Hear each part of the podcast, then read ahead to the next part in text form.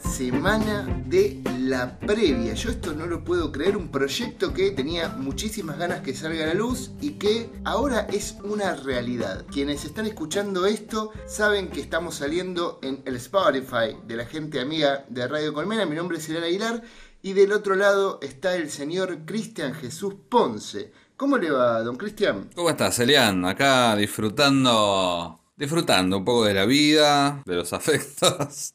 ¿Cómo estás, Elian? ¿Cómo viene esa, esa previa, esa previa en, Radio Colmena? Estoy contento, estoy contento. A mí la oportunidad de poder charlar contigo y, y, dialogar y discutir y todo me pone contento. Yo cuando sé que tengo que venir a grabar digo, qué lindo poder encontrarme en este espacio en el que evidentemente hay menos fotos semieróticas, ruido de pedos y de eructos, que son lo que me mandás habitualmente por WhatsApp, así que me pone muy contento que podamos tener una conversación como adultos, ¿no? Un poquito más responsables. Vos inventaste todo esto del podcast para, para que no te mande pedos, ¿Eso, eso es... ¿Eso es lo que le estás diciendo a la audiencia?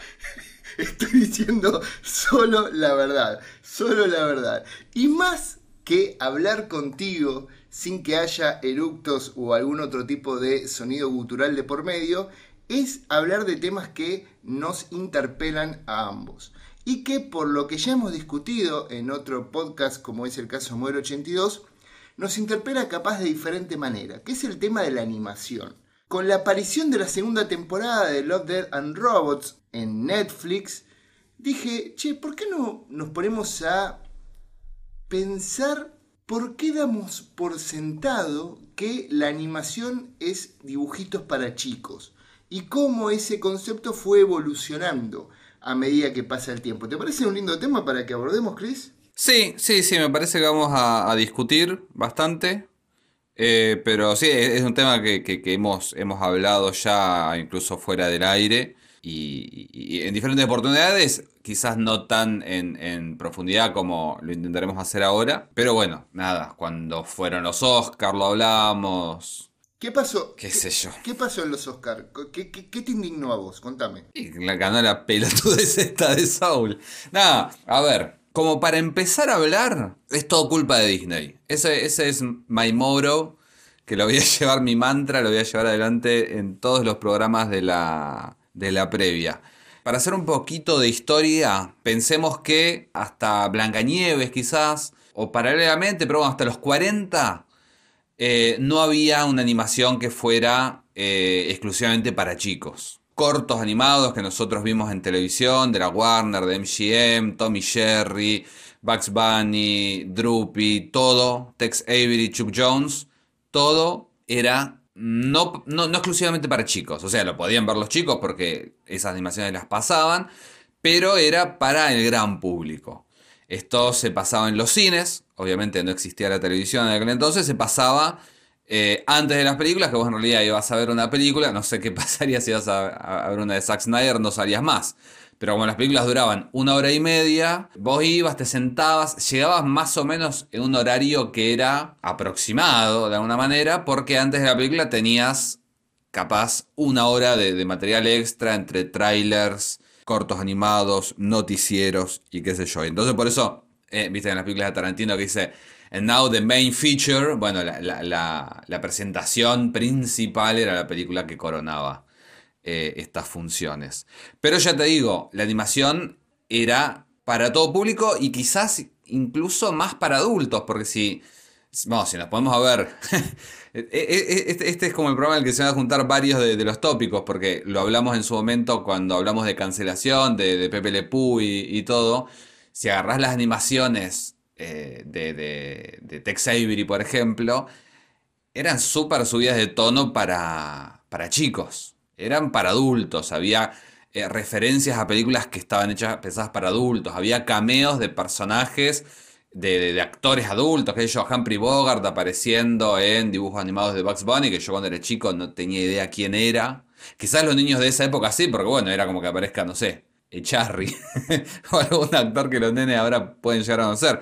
Pero eran dibujos para adultos. Lo que hace Disney es como crear tu propio lobby como la, la profecía autocumplida de, determinado difusor que quizás eh, tienen un material que solo ellos tienen, y a partir de ese material arman un mito para que de pronto la gente los busque a ellos porque tienen eso. Entonces Disney dice, me voy a diferenciar de, todos los demás, voy a hacer animaciones exclusivas para chicos y voy a inventar que la animación es para chicos. O sea, voy, voy a enfocar, voy a hacer lobby en concentrar que la animación es para chicos. Y ahí empieza a romper todo, básicamente, porque todos los largometrajes de Disney, si bien las primeras películas que lo tuvieron más presente, obviamente, no, no, no vamos a ser negligentes eh, eh, en tanto eso, obviamente tuvieron una carga estética importantísima y, fueron súper innovadores tecnológicamente y qué sé yo, eran películas que eran para chicos.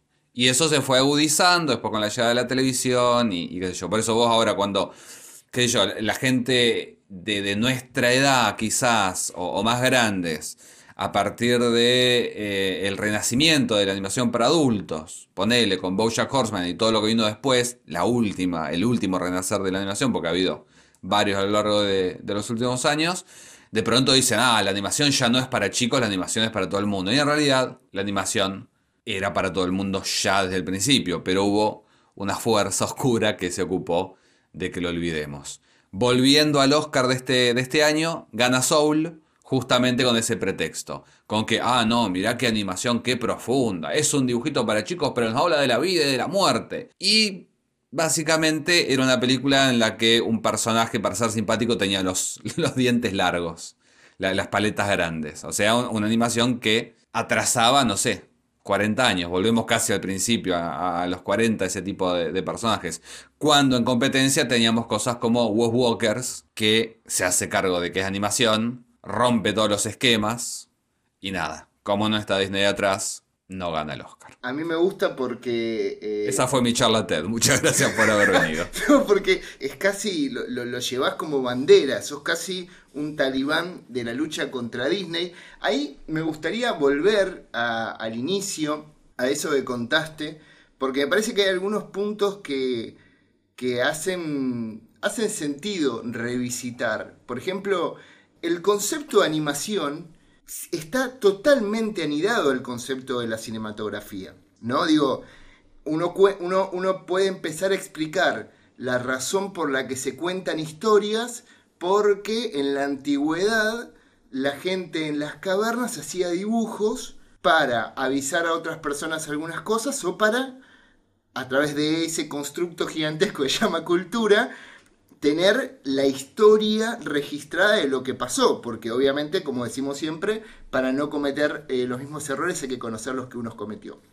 Entonces, yo siempre sentí como que yo le tengo muchísimo respeto a la animación, es de, los dispositivos es el que más cómodo me hace sentir, porque en tiempos, hoy, que, que las películas live action logran a través de grandes artificios de efectos visuales, parecerse a la fantasía, los dibujos animados lo tuvieron desde siempre, pero recordemos que la creación del cinematógrafo, del, del aparato, surge de una discusión entre gente rica para ver si el caballo levantaba las cuatro patas en algún momento de su andar cuando iba a mucha velocidad. Entonces eso lo que hizo fue sacar un montón de, de imágenes y fotos de esa carrera y armarlas. Ahí ya empezamos a tener algunas cositas similares, porque ahí se dieron cuenta que a través de fotografía se podían hacer animaciones a través de la persistencia de la visión.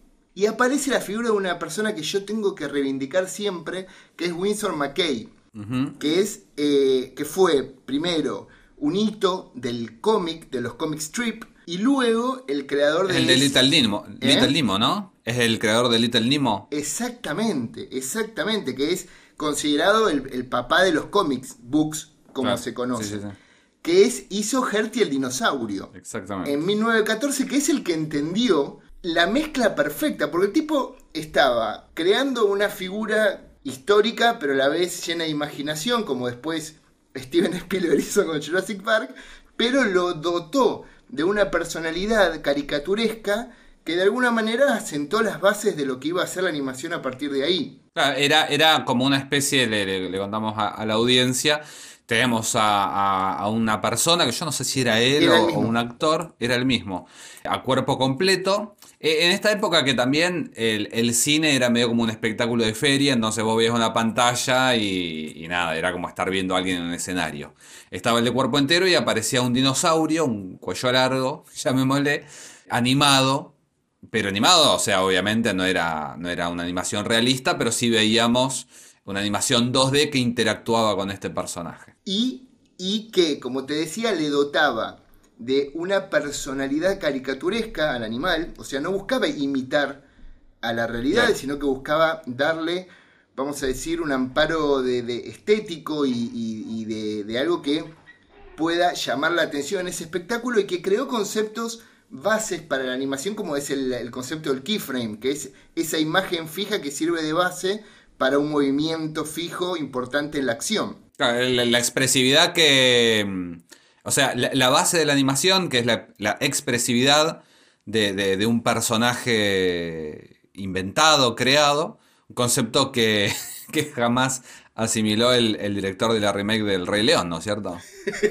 Exactamente. Vos cualquier excusa es buena para pegar a Disney, me parece bien. Y, que... tardé tanto porque no me acuerdo el nombre del director. ¿Cómo se llama el de Iron Man? John Favreau, ahí está. si no habría llegado antes el palo.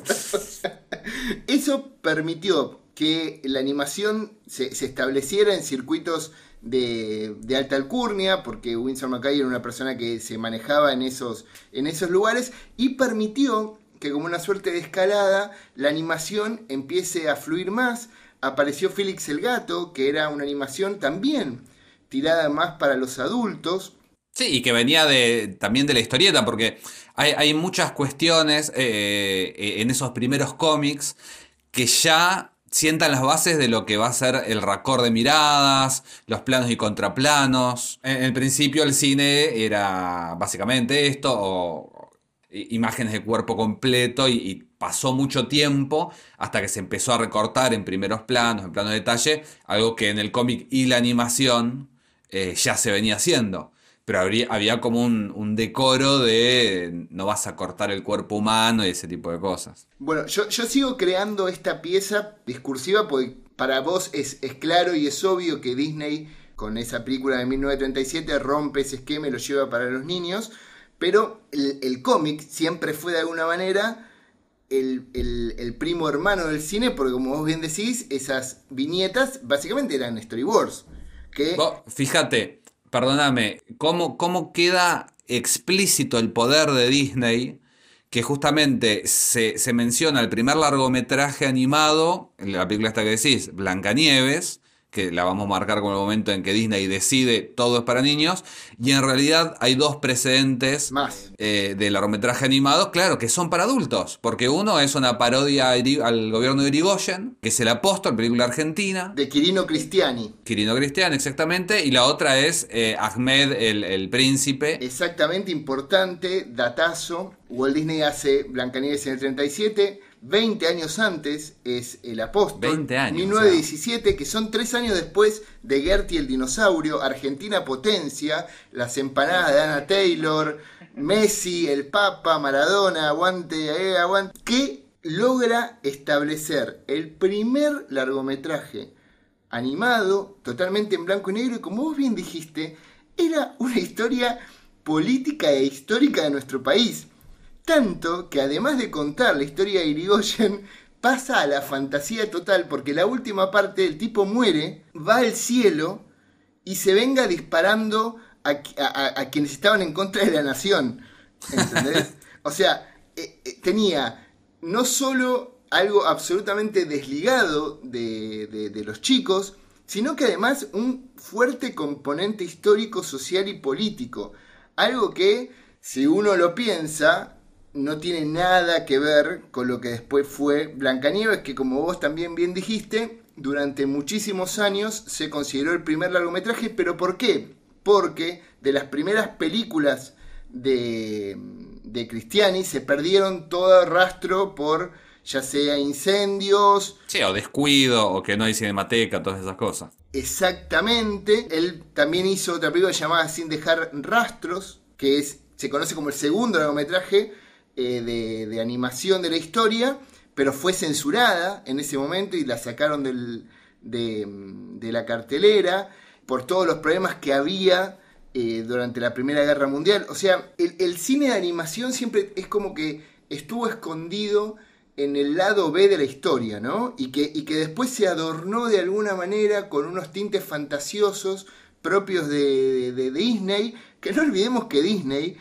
estaba con muchísimos problemas porque eh, los empleados buscaban sindicalizarse, hubo una, en el 41, unos años después de, de, lo que fue Blancanieves, hubo una huelga muy muy importante que llevó a poner en jaque la producción de, de otros estudios incluso que se pusieron del lado de la plebe y decidieron sindicalizar, como el caso de MGM, ponele, pero Disney no lo hizo y, eso también dejó como marcas y es una de las razones por la que para mucha gente hoy es mala palabra Disney, como vos. sí, eh, entre otras cosas. Eh, incluso, bueno, eh, no, no es en ese momento, pero más adelante que Disney tiene una fuga de, de cerebros muy grande, de artistas que, que, son los animadores que se van a hacer eh, las animaciones de la UPA, que forman su propio estudio también se alejan de ese, porque estaban hinchados las bolas de hacer cosas para, para chicos, si bien eh, hay, hay, varias animaciones como Gerald McBoing y, y, esas cosas, también, bueno, ganaron un Oscar por El Corazón del Ator, que era una animación claramente para adultos, inspirada en, en, en el cuento de, de Poe. Y para, como para cerrarlo de, de Cristian y que no quede tan, tan colgado, que no, no, se siga arrastrando este último comentario que quería hacer también, eh, es loco de alguna manera que el estilo de animación que utiliza Cristiani en, esa, en esa película, lo, lo, que ha quedado obviamente no, no en fílmico, sino los rastros de, las imágenes fijas y, cosas que, que, que, dan cuenta de cómo se veía, eh, esa animación cutout, que es la misma que usaron en el piloto de South Park. Entonces también hay una cosa ahí de no solamente no hablar solo para chicos, sino también de utilizar todas las, todas las herramientas que nos ofrece la animación. Por eso de vuelta, cuando lo único que se ve como, como el, el pináculo de la animación es lo que hace Pixar, que es una animación aséptica, con todos los diseños iguales, que, lo único que hace es intentar recrear eh, esta obsesión de realismo en, en, una animación y le gana a una película como Wow Walkers que lleva al máximo todas las posibilidades de la animación y decís, bueno, estamos premiando otra cosa, no una película de animación, estamos premiando, no sé, la película que, que la sirvienta llevó a, nuestros hijos a ver, en el caso de, de, los productores de Hollywood, que no deben tener idea porque, de vuelta, son cosas para chicos, ellos están ocupados mirando Nomadland y, y, y, no, no se van a estar ocupando realmente de ver cuál es la oferta de, de películas animadas, por eso siempre gana Pixar o Disney. Ahí es importante también como para entender un poco cómo cambió y por qué para mí cambió la manera de hacer cine de animación más arraigado a la realidad, como vos bien dijiste, es que el corto que, que posicionó finalmente a Disney en animación para siempre, que es el de Steamboat Willie, que se puede ver hoy en Disney Plus, es de 1928, con una capacidad de aprovechamiento de las eh, herramientas de la animación, con todos los principios básicos que tiene la animación, con, la cosa caricaturesca, con, las acciones con, mucha, energía previa y posterior, con buenos rebotes, muy caricaturizado en el buen sentido, se pierde en 1938, en 1937, perdón, 10 años después con, con Blancanieves, porque empezaron a usar rotoscopiado, que es agarrar imágenes y dibujar encima, entonces lo que hacían era grabar los movimientos de los seres humanos y luego dibujar encima de eso para llevarlo al sistema de animación. Y de esa manera desestimaban toda la búsqueda de animación que tuvieron en los primeros cortos para arraigarla algo más de la realidad, cosa que mantuvieron por muchísimos años y que de alguna manera también posicionaron esto como un cine familiar para chicos que pudiese ser de, de, de fácil consumo, Claro, sí, sí, que no tuvieras que pensar demasiado en lo que estabas viendo. Básicamente, lo que se veía en la animación se veía como en la vida real, de alguna manera. De todas maneras, bueno, eh, Blancanieves, por ejemplo, que es la primera, eh, tenés los enanos que, tienen animación tradicional qué sé yo, pero es como una, una doble imposición. Por un lado, la princesa Blancanieves y el príncipe tenían que ser los dos facheros y tenían que estar animados como gente. Porque estaban alejados de toda la, la, la otredad de la magia que era la bruja, que en realidad la, bruja también eh, está medio como rotoscopiada cuando está de, de, reina, pero bueno, cuando está de bruja da un poquito más de. tiene un poco más de cintura, digamos, en, en, en lo fantástico y un diseño más, más interesante. Ahí, ahí me gustaría establecer, porque si no esto va, va a ser muy, muy largo, pero que ya en esos tiempos, a ver, salvo algunos intentos e inventos, me parece que no hubo mucho cambio, hubo búsqueda, incluso es muy gracioso, pueden buscar cómo este estilo de rotoscopiado que usaba Disney terminó copiándose a sí mismo y que hay muchas películas que tienen exactamente los mismos movimientos pero con otros dibujos encima. Sí, esos son, son, diferentes etapas. Las primeras películas, yo diría las primeras seis o siete películas de, de Disney, hay un laburo de diseño eh, en el que, bueno, los, personajes humanos suelen ser parecidos, pero bueno, lo, los ratones que aparecen en eh, La Cenicienta no se parecen a que los ratones de otra película. Eh, hay, hay, como una búsqueda eh, al principio, insisto, de hacer las películas distintas. Después, qué yo, Disney se, se, empezó a preocupar más por el parque de diversiones y qué sé yo, y el estudio quedó en, en piloto automático. Y esto que decís vos de la, las mismas animaciones, los mismos diseños de eh, El libro de la selva para la Robin Hood, protagonizada por, por El Zorro y, qué sé yo, ya creo que son películas de los 70 o, o los Aristogatos que Disney ya estaba congeladísimo hace rato. Ahí quiero llegar porque pa para mí, de vuelta, todo esto es un poco de historia como para entender eh, por qué llegamos donde llegamos. ¿Qué pasa en los 60? Aparece Hanna Barbera, obviamente. Con Exactamente. Los Picapiedras siendo la primera serie animada en el prime time que recién muchísimos años después se volvió a lograr con otra cosa que llamó Los Simpsons, pero bueno, por ahí llegamos ahí o por ahí no. Eh, eh, eh, y era eso, perdón, era una serie para adultos, porque era una, una sitcom clásica de dos matrimonios recién casados, pero bueno, en la época de las cavernas. Con crítica social también, usando uh -huh. eh, ciertos conceptos graciosos, pero que hoy, si uno los ve, se da cuenta que había una crítica al consumismo, a la manera en que eh, se relacionaban con el trabajo, el Yaba Dabadú, es gracioso, pero cuando uno entra en un esquema de relación de dependencia laboral, en cierta manera todos nos sentíamos como era a las 6 de la tarde, era como, por favor quiero terminar esto para vivir mi vida. Y uno, obviamente, siendo chiquito, no veía ni consumía esa búsqueda que daba la serie en ese momento, pero estaba. Y no olvidemos que recién, según, a ver, debe haber alguna cosa más escondida, pero en cines, recién a, a principios de los 70 salió Fritz el Gato, que es considerada como la primera película animada para adultos. Cuando, ya sabemos, porque lo acabamos de decir, las películas animadas para adultos fueron las primeras y eso luego se perdió, ¿no? Sí, hay, una cuestión de, de, revisionismo histórico de quién te, te cuenta esto, si, si obviamente la, la, animación hoy por hoy es Disney céntrica, entonces se mide todo a partir de, de, lo que planteaba Disney y lo que no planteaba Disney. Fritz, sí, basado en, en los cómics de Cramp, y nunca me sale, porque sabes que se me mezcla el nombre del director de Fritz el Gato con el chabón este que es el artista callejero. Uno es Baxi y el otro es Banshee. No sé cuál es cuál. Pero bueno, el de Fritz el Gato es eh, también el señor de la rotoscopía, porque es el que hizo El Señor de los Anillos también animada, o, o la serie de, de Spider-Man que recordamos casi solamente por todos los memes que salieron de ahí. Pero sí, sí, fue una película. Yo creo que tiene que haber cosas más. Bueno, eh, Planeta Salvaje, yo no sé si no es anterior. La, la, la, película francesa, pero también no solamente es el centro del universo de la animación es Disney, Disney sino también Estados Unidos. Exacto. Entonces, eh, Fritz el Gato sí, es una película, pero bueno, yo me, me, sería muy raro que no haya algún largometraje japonés para, para adultos animado anterior a Fritz el Gato. Ahí en algún momento vamos a llegar, te confirmo amigo que el director es Ralph Bakshi. En este caso. Ay, me lo tendría que anotar en algún lado, pero sé que es tipo el, es tipo el oso bobo de Burns. digo, ahora me lo voy a acordar para siempre y en una semana no me voy a acordar. Pero bueno, es uno de los dos. Eh, y es linda la discusión que se da porque después puedes hablar del artista también. Es, es un buen eh, icebreaker. Veo gente muerta.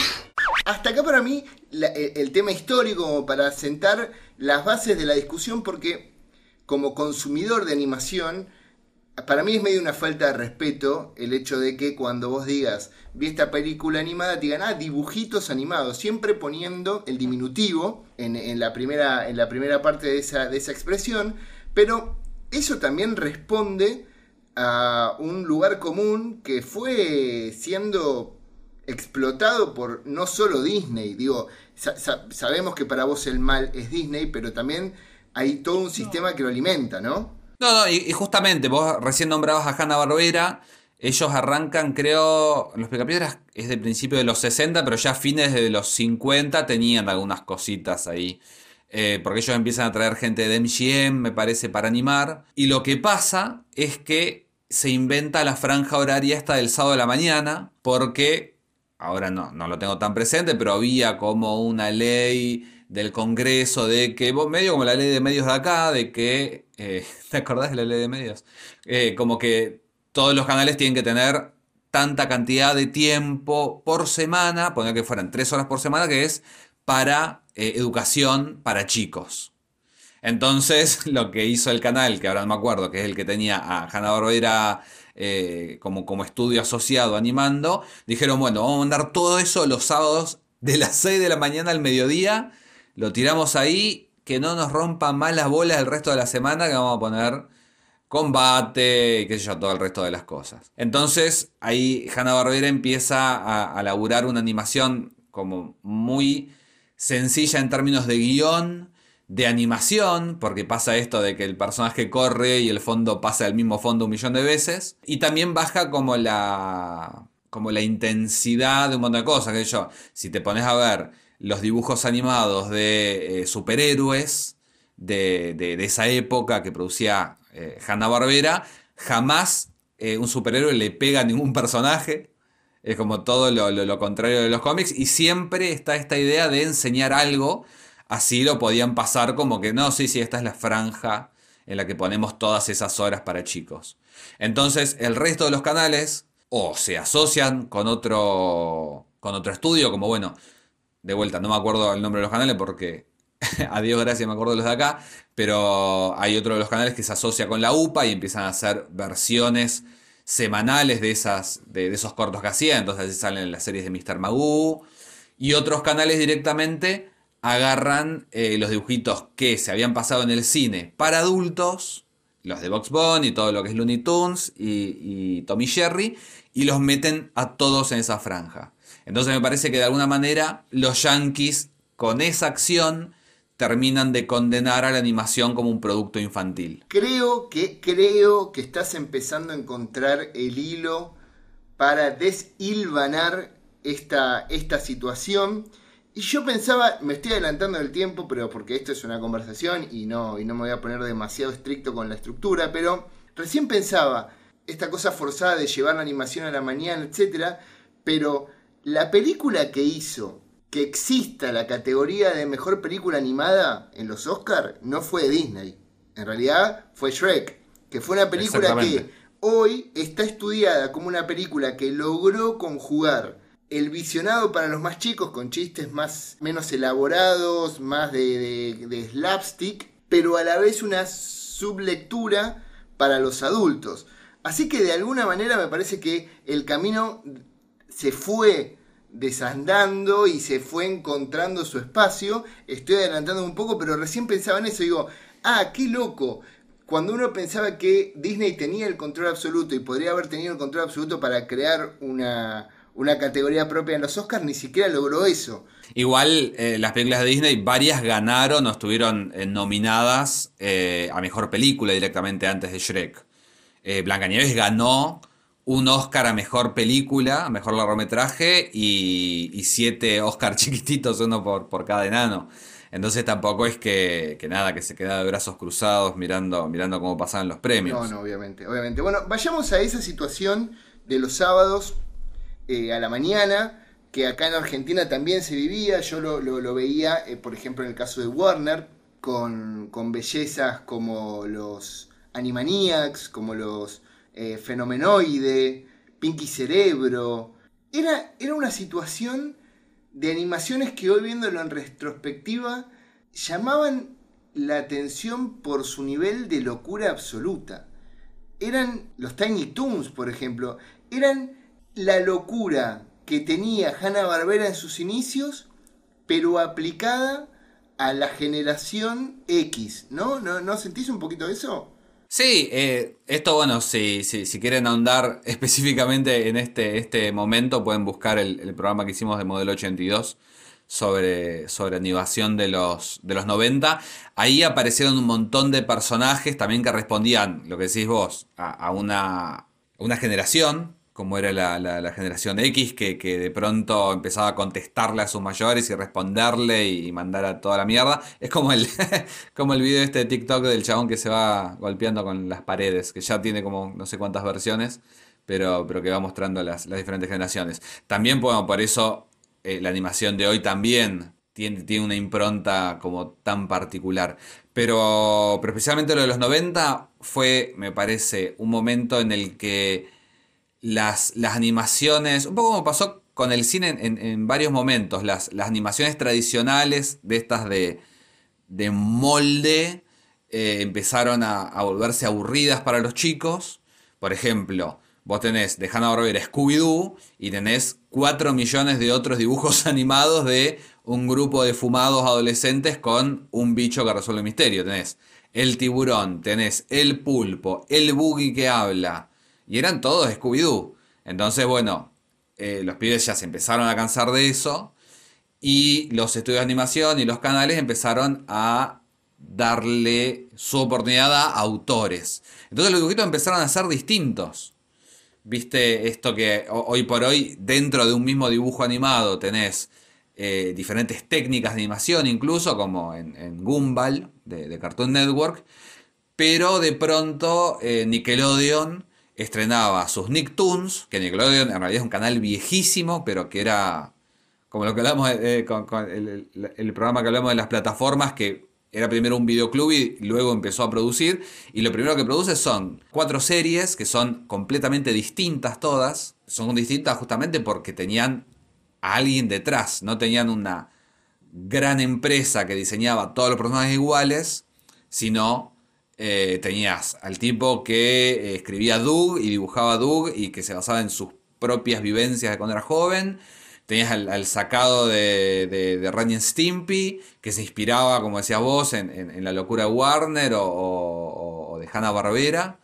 entonces ahí hubo como, como que se movió el piso y hubo como una reacción en cadena, que yo creo que incluso se adelantó a, esto que decís de, Shrek y del modelo de DreamWorks. Yo me acuerdo muy bien, especialmente que yo en, en los dibujos de, de Cartoon Network, los de las chicas superpoderosas, esos son dibujos de mediados de los 90 y ya tenían súper marcado esto de chistes para los chicos y chistes para, para adultos.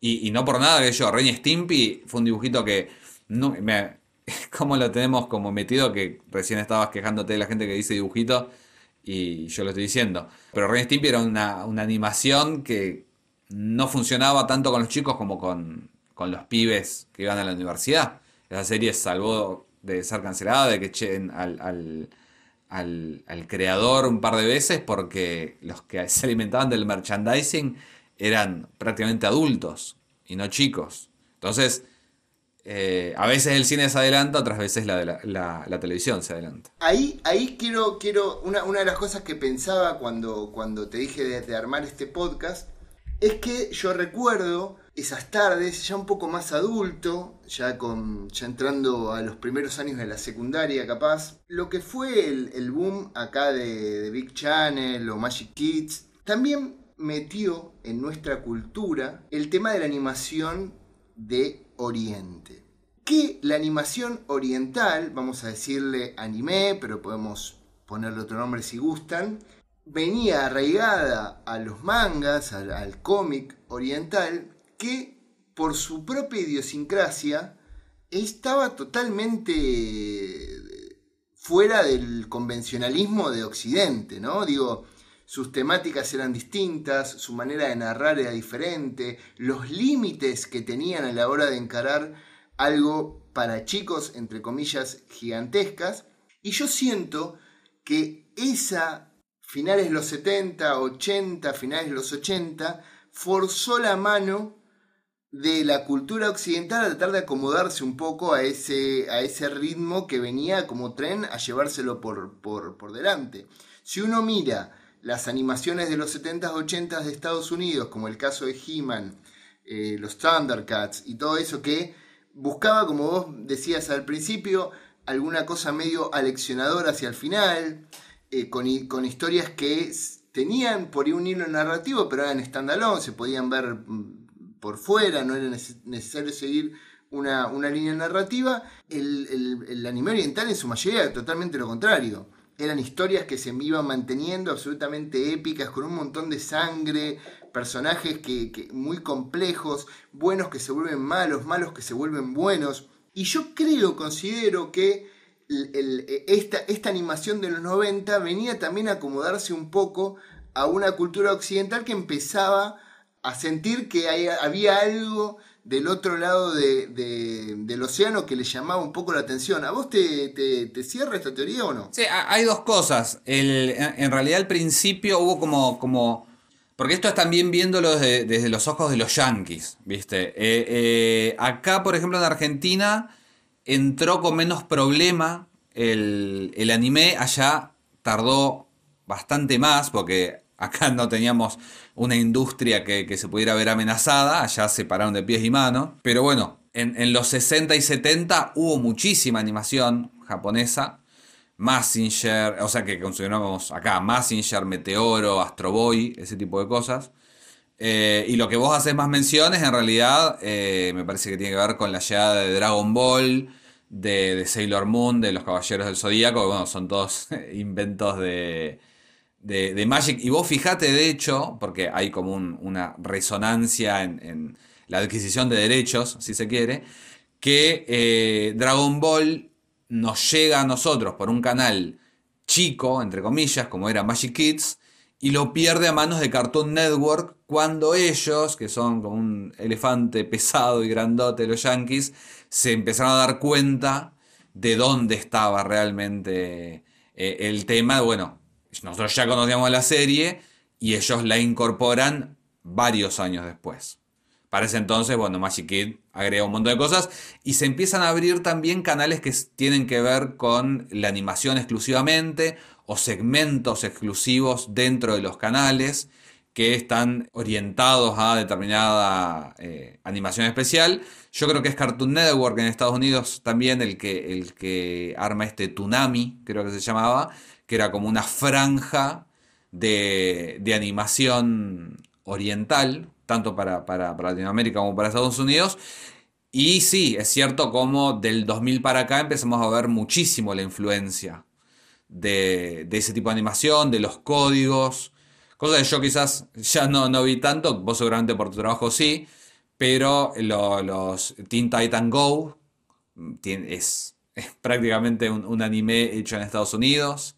O, me acuerdo, el otro día me acordé uno que se llamaba Martín Mystery, que era de, Nickelodeon, o acá lo pasaba Nickelodeon por lo menos, eh, y que también te, sorprendías al descubrir que era una serie canadiense cuando tenía toda la impronta de, del anime. Y hoy por hoy creo que ya hay una, una mezcla que, que la animación norteamericana ha incorporado como propio muchos de esos, de esos códigos y registros que, que bueno, también las, las redes sociales e internet han ayudado a, difundir en, toda la audiencia posible. Sí, ahí antes, eh, para sos, tan viejo que te acordás que em, Dragon Ball en realidad arrancó pasándolo Canal 7 la que la ATC, la Antes que Magic. Pública, a ese nivel de, de, invasión cultural llegamos a que la primera pantalla en Argentina que, Yo me acuerdo de haberlo visto por primera vez Dragon Ball, no hablo de Dragon Ball Z obviamente, fue Sí, sí. desde ese punto. Algo importante, Bueno, que- perdón, Canal 7 de- es, es el que pasaba justamente Massinger, todas esas animaciones. De hecho, Massinger, una serie de los 60, la, la pasaron hasta, no sé, hace 5 o 6 años en, en- en la televisión pública pasaban Massinger. y si lo, si lo compraste lo tenés que amortizar, es así, es así. Es como el, como el smoking de Homero. Exactamente, una de las cosas que, que, nombraste así al pasar y que me parece que también quiero, quiero traer a la conversación es el tema de cómo de alguna manera lo que hoy vemos como el cine más convocante y que más presupuesto tiene, que es el de los superhéroes, tuvo su bautismo, su vida y su vejez en la televisión a través de la animación. Obviamente hubo intentos de hacer algunas series live action, como el caso de el Spider-Man oriental, eh, o no sé, Mutant X, me acuerdo, adaptación de los mutantes bastante, bastante polémica. Pero el, el- si, uno, si uno se pregunta, bueno, Marvel, y vos pensás en Spider-Man, la serie animada, o la serie de los 90 de los X-Men.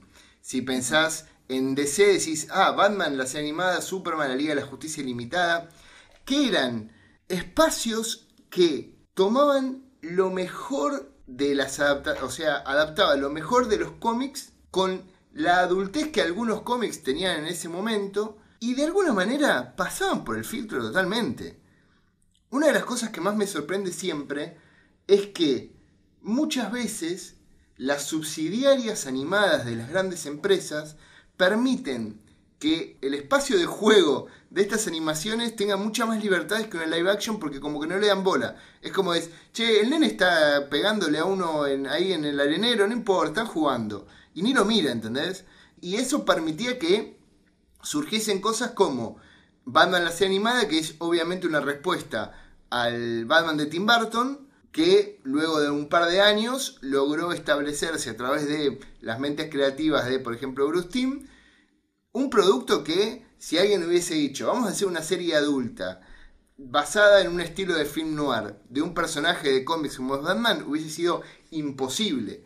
Y lo mismo pasa con las sagas que tenían la serie de Spider-Man con que fue la primera serie de animación de Marvel de ese estilo en, en los 90, que lograba traer personajes de la Casa de las Ideas a por mayor. O sea, todo lo que ahora se emocionan con el final de Endgame. Digo, en, Spider-Man, la serie animada, apareció, no sé, creo que hasta Blade había aparecido, a ese nivel. Sí, aparecían de fondo también, porque en un momento. Yo me acuerdo si, si eran en Spider-Man o en, en los X-Men incluso. Como que pasaban arriba de un puente y abajo estaba la araña escarlata y nadie acusaba, ¿viste? Era como que estaba ahí. Yo creo que también estas animaciones existen justamente gracias a la de Bruce Timm. Porque alguien se animó a, a darle luz verde a él y si no seguiríamos con, con otra tópica con los superhéroes. ¿Quién está a cargo?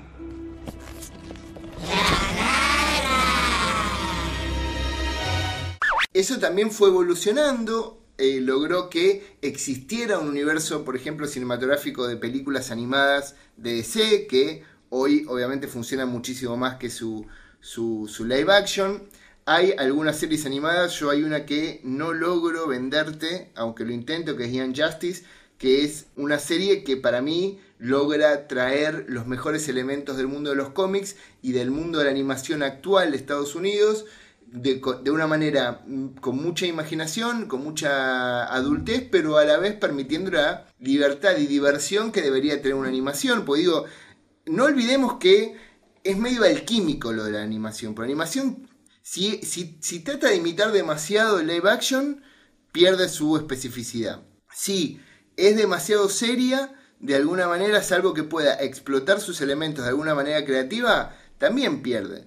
Pero si se vuelve demasiado caricaturesca, se pone demasiado infantil. Es como medio una alquimia lograr que todos esos elementos convivan logrando una obra, ¿no? Sí, yo, yo creo por, por un lado, lo primero que decías, creo que las series animadas para empezar son mucho más baratas o las películas animadas son muchísimo más baratas que cualquier película live action, así que nada, simplemente, y, además todas tienen a este Bruce atrás como, como una garantía de confianza, así que yo creo que el estudio, nada, lo deja que hagan medio lo que quieran. Hay que ver ahora que, qué pasa que con Warner que cambió de manos, pero antes que los dueños eran vendedores de teléfono, medio que, me imagino, era, era un, un, un costo-beneficio, un riesgo muy bajo, medio que los dejaban hacer lo que quisieran y, y, y, con esa libertad es que lograron cosas mucho más interesantes que, que las live action, como decías vos. Y después sí, hay, hay una mezcla la, producción, las, las, ventajas que te da la animación, pero las responsabilidades que tenés vos a la hora de hablarle a determinado público. Por ejemplo, no vamos a poder terminar eh, este, segmento del podcast en el que estamos hablando de superhéroes y animación para adultos o, para chicos sin mencionar a Invincible, que es una serie que, que, estrenó eh, Prime Video este año, que tuvo muchísimas cosas a favor pero que te la tiraba abajo. Si, si, te ponías, si te distraías durante un segundo y te ponías a pensar, te la tiraba abajo el hecho de que estos personajes, que son súper tridimensionales eh, en su desarrollo o las interpretaciones, nunca se cambiaron de ropa. Entonces de pronto estabas viendo una saga súper violenta, súper bien desarrollada, con un, un, chabón que tiene, y no te hablo del traje de superhéroe, te hablo de su ropa de civil, tiene la misma camisita y el mismo pullovercito durante prácticamente todos los días de su vida durante un año. Entonces ahí es cuando vos decís, bueno, la animación sirve para un montón de cosas, pero algunos sectores la siguen chanteando. Vos decís que ahí es un tema de presupuesto. Y sí, yo creo que hicieron el muñeco en, en Maya o no sé qué programa usarán y ya está. Ni, ni se dignaron a hacer un par de versiones con, con un par de, remeras más. A mí, yo te juro, la novia, eh, no me acuerdo del nombre, me, disculparán. Eh, la novia del, del, personaje, tampoco me acuerdo el nombre de Invincible. También es como que, además, al, ser el personaje mujer, tiene, y de la manera que está diseñado, tiene como algunos elementos que son más llamativos que la ropa de él, que podría pasar como un pibe más o menos gris. Eh, entonces tiene siempre el mismo peinado, tiene siempre las uñas pintadas del mismo color y esas cosas te alejan de una producción más cerrada o más efectiva y te alejan a un... Nada, me chupa un huevo la imagen. Los Simpson va quizás por ese lado, va, pone, pone el, interés en, otros elementos, no tanto en, en determinados diseños. Entonces, Bart se viste de la misma manera todos los días de su vida, salvo cuando va al culto los domingos. Acá me parece que la, serie de Invincible tendría que ir por otro lado y no lo hace. Sí, ahí hay que buscar. Yo cuando pensaba en, esas historias que lograran converger todos esos elementos de esa quimera, pensaba, eh, por ejemplo, en Avatar de Last Airbender, que es una serie de Nickelodeon, que yo la verdad debo confesar que la vi recién hace 3-4 años por insistencia de, de, Matías Muñoz, que es productor, era productor de la previa cinéfila, y que me quemó la cabeza con que la viera, y yo, uno veía esos diseños, viste, de, de la imagen fija, vos decís, esto es para chicos. Y uno entraba y se metía en una épica con muchos elementos de la cultura oriental, muy parecido a un anime, muy, con tradiciones, personajes que morían, personajes que perdían partes del cuerpo, que digo, eh, buenos que se volvían malos, malos que se volvían buenos, cosas que repetí antes, y que no muchas series han logrado establecerse como esa que, lamentablemente, sea el dibujito para grandes. ¿No? Digo, yo pienso, te, te, te nombré a Ian Justice, pienso, no sé, una, animación que a mí me fascina, pero es anime, así que no hace mucho sentido, que es Evangelion, Neo Genesis Evangelion. Sí, que, que no sean explícitamente para adultos, porque vos, por ejemplo, agarrás South Park o Los Simpson y, claramente no son dibujos para chicos, porque por el vocabulario, por los temas que tratan. Pero bueno, si agarrás The Last Airbender, que eh, es una historia fantástica de aventuras, tranquilamente alguien, y de hecho los canales que le han pasado siempre han sido eh, canales dedicados a, la animación, a, las infancias.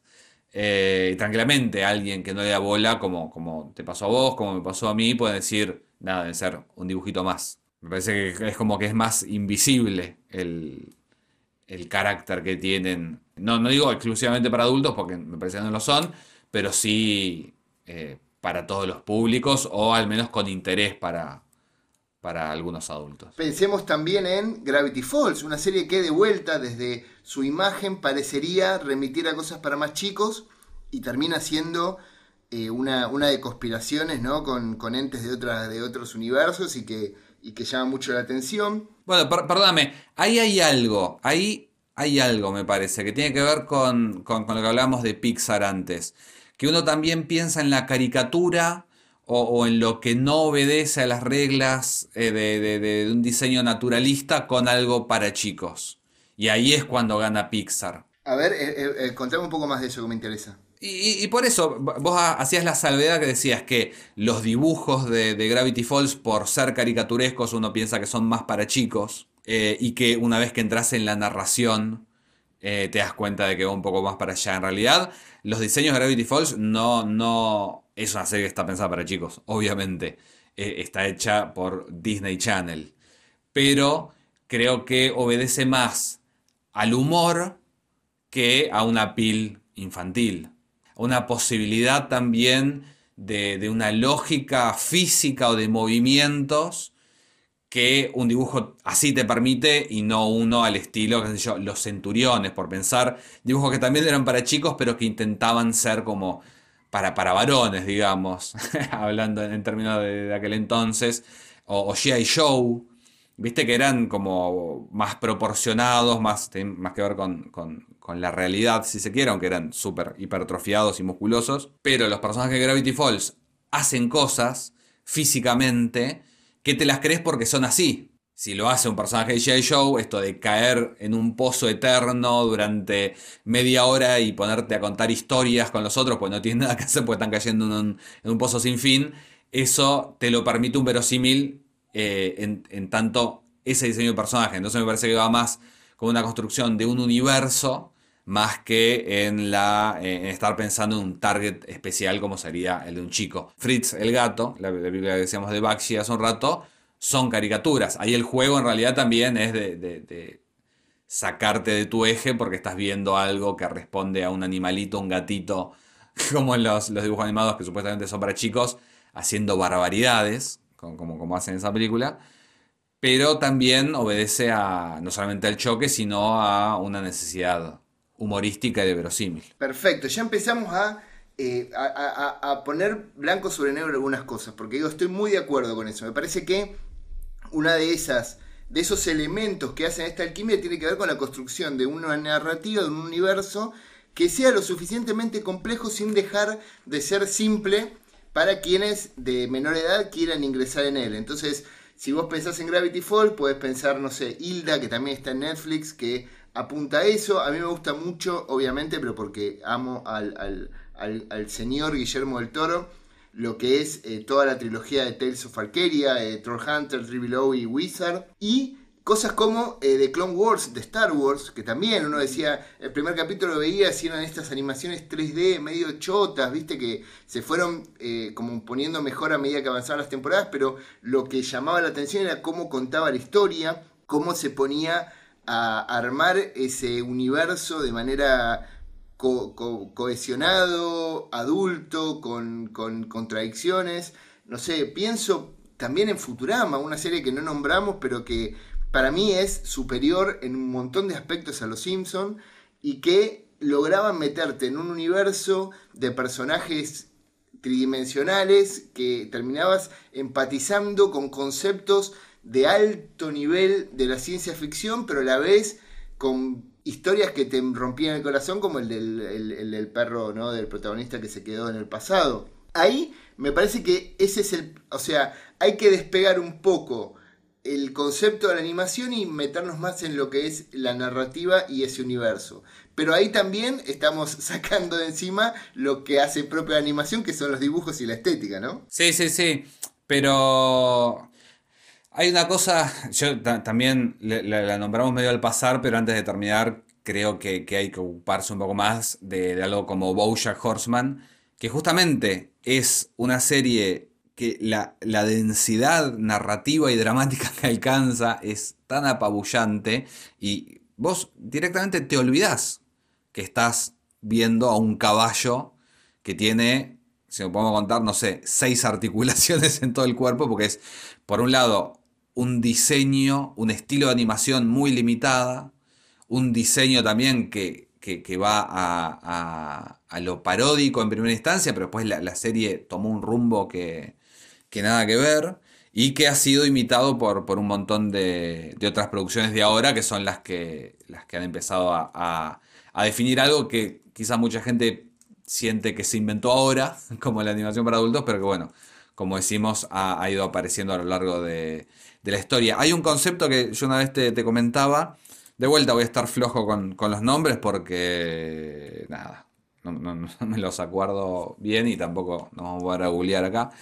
Pero está el tema este del síndrome Cerebus, que tiene que ver un poco quizás con todo esto que estamos hablando. Cerebus es un cómic independiente, de quien no me acuerdo es el nombre de su autor, porque es, un cómic que era escrito y dibujado por la misma persona. Era un cómic que era como una especie de parodia de Conan el Vikingo, pero con un bichito, que es una especie de chanchito, que no es un chancho, es otra cosa, pero no me acuerdo tampoco el, nombre en castellano. Que nada, era una parodia. Eh, arranca un cómic humorístico, como si fueran las Tortugas Ninja, que era una parodia de Daredevil, pero del, eh, del género de capa y espada o de Conan el Bárbaro. Eh, lo que va pasando conforme avanza ese cómic es que la temática se va poniendo cada vez más eh, seria. Ya era adulto el cómic porque tenía chistes subidos de, tono y qué sé yo, pero se iba poniendo cada vez más heavy, cada vez más heavy, cada vez más heavy. El autor de, la historieta eh, es esquizofrénico, tiene un montón de mambos. Finalmente el cómic terminó siendo como súper racista, misógino, se fue al carajo pero hay un momento en el medio, de, los 300 y pico números que tiene, en los que alcanza un nivel eh, por el cual eh, se, denomina a este concepto de síndrome Cerebus, en el que algo que comienza como algo cómico o super light se transforma en algo más eh, heavy y, con una mitología más espesa. Y ahí podemos meter todo esto que estuvimos hablando. Gravity Falls, Steven Universe, eh, Bojack Horseman también. Los seis primeros capítulos de Bojack Horseman, yo a la gente que no la ha visto y que le recomiendo la serie, le digo, bancate los primeros capítulos porque se esfuerza demasiado en ser algo como Family Guy, porque es quizás eh, el contrato que firmó eh, el, creador con Netflix, no, te va a dar una serie re divertida, y una vez que le dieron la luz verde para el resto de la temporada, pudo hacer lo que él quería. Hay eso también. Pensar que, no, que las animaciones no son creaciones de una sola persona, sino que tienen que satisfacer no solamente al público, sino a productores. Hay, hay, tantas cosas. Ahí sí, ahí entraría también Evangelion, que empezó como una, Exactamente. Como una de meca común. Ahí, eh, Dave Sim, me decías vos, el... Exactamente. Ah, ok, ok, ok, pero no sabía, no sabía si te referías, sí, fueron como 25 años que estuvo con la serie. sí, y, no, y para colmo, autopublicado. Él es como el, abanderado de Jeff Smith, el creador de, de Bone, o, bueno, los, mismos de, las Tortugas Ninja, porque el tipo, el cómic ese lo autoeditó él siempre. Y después lo que sacó, que nunca vi uno en vivo, en, carne y hueso, digamos, en papel y, pegamento, eh, sacaba Viste como el, trade paper que compramos nosotros que trae seis números, pero los de él eran tipo compendium, te traen de a 50, de a 60 números, y los llamaban guías telefónicas porque, nada, una calidad muy chota, pero muy baratos y muy gigantes, y nada, se llenó de guita con eso básicamente. Harry Potter, el niño que vivió, viene a morir. Lo que nos quedó afuera, que por ahí vamos a poder hablar en un futuro, es el tema de Rick and Morty, que es otro ejemplo de una animación que ya desde el vamos no está, estaba creada para adultos. Para mí es, eh, tiene más relación con Vive Jambal, por L, o con En nuestro país, eh, que, lo estaba pensando que nunca nombramos, eh, Alejo y Valentina o el Mono Mario. Que... Sí, Tino y Gargamusa. Exactamente, exactamente. Nosotros en Argentina nos quedamos muy con la idea de García Ferré, que era como un gran admirador de, Disney, pero ha habido un montón de experiencias, Mercando al Marciano, eh, que yo hoy por hoy las cosas que... Eh, eh, yo creo que Rick and Morty desde su concepción tiene mucho que ver también con la animación web, con lo que podríamos decir ahora las cosas que hace Magri o las cosas que hace Ayar. Totalmente. En el caso de Rick and Morty dio el salto después a, a Adult Swim. Intentamos en este programa de la previa empezar a entender por qué para la mayoría de la gente, entre comillas gigantescas como siempre, porque hay que poner algunos lugares comunes como para dar inicio a las conversaciones y a las charlas, de por qué se considera a la animación como dibujitos animados para chicos. Obviamente esto era, la idea era sacar más preguntas que respuestas. Yo creo que entendiendo un poquito la historia, entendiendo un poco el rol de Disney, de Hanna Barbera, de, la, de la animación desde Oriente con el anime eh, hablando un poquito sobre esta cosa de entender cómo se crean los universos, cómo se arma una narrativa compleja que muchas veces la complejidad no tiene que ver con ser demasiado pacato o demasiado oscuro, sino simplemente saber navegar entre las contradicciones y las tridimensionalidades de los personajes y que eh, obviamente no, nombramos cositas que nos gustaría que ustedes en algún momento si tienen ganas vayan a ver porque son cosas que nos gustan a nosotros. ¿A vos te quedó algo en el tintero para hablar al respecto de esto, Chris? No, no, pensaba en todo esto que decías, recordar, nada, que, que no, no estamos intentando dar la posta de nada, es eh, la idea de la previa siempre es charlamos durante una hora sobre algún tema que nos interesa y de hecho eh, contándole un poco cómo hacemos la preproducción, básicamente no hay preproducción, no hablamos sobre lo que vamos a, no discutimos sobre lo que vamos a hablar, así que realmente es una conversación, nos sorprendemos el uno al otro con, la cosa que vamos tirando.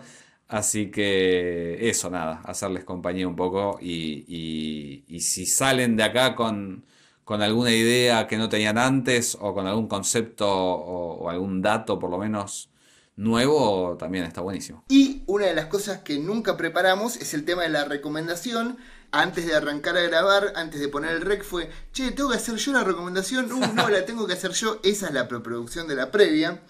Y eh, algo que pasó esta semana, algo que pasó esta semana, Cristian Jesús Ponce, es que finalmente te hice caso y vi Inside Lewin Davis, que es una película que me instaste a, verlas, a ver, si no la veía, básicamente perdía la amistad, pero hubo una negociación en el medio y yo te dije, ok, la voy a ver, pero si vos vas a ver una película que yo quiero que veas, que es la película que voy a recomendar en este programa de la previa. A ver, anoto. La película se llama The Seventh Day, al séptimo día. Es una película de terror dirigida por Justin P. Lange, que no tiene muchas cosas hechas antes. Tiene una película del 2018 llamada The Dark, La Oscuridad. Que, a ver, si yo te digo que si mezclas día de entrenamiento con el exorcista, ¿qué puede salir? Vos no entendés qué estoy hablando. Bueno, básicamente al séptimo día es eso. Es la historia de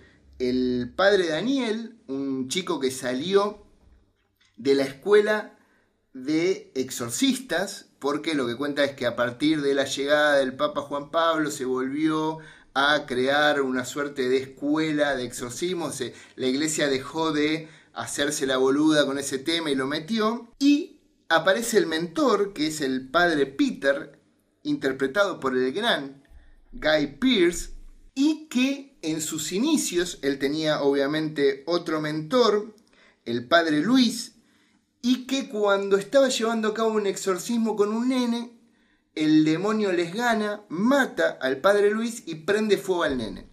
Entonces, el padre Peter, Guy Pearce, decide llevar su vida adelante buscando este demonio.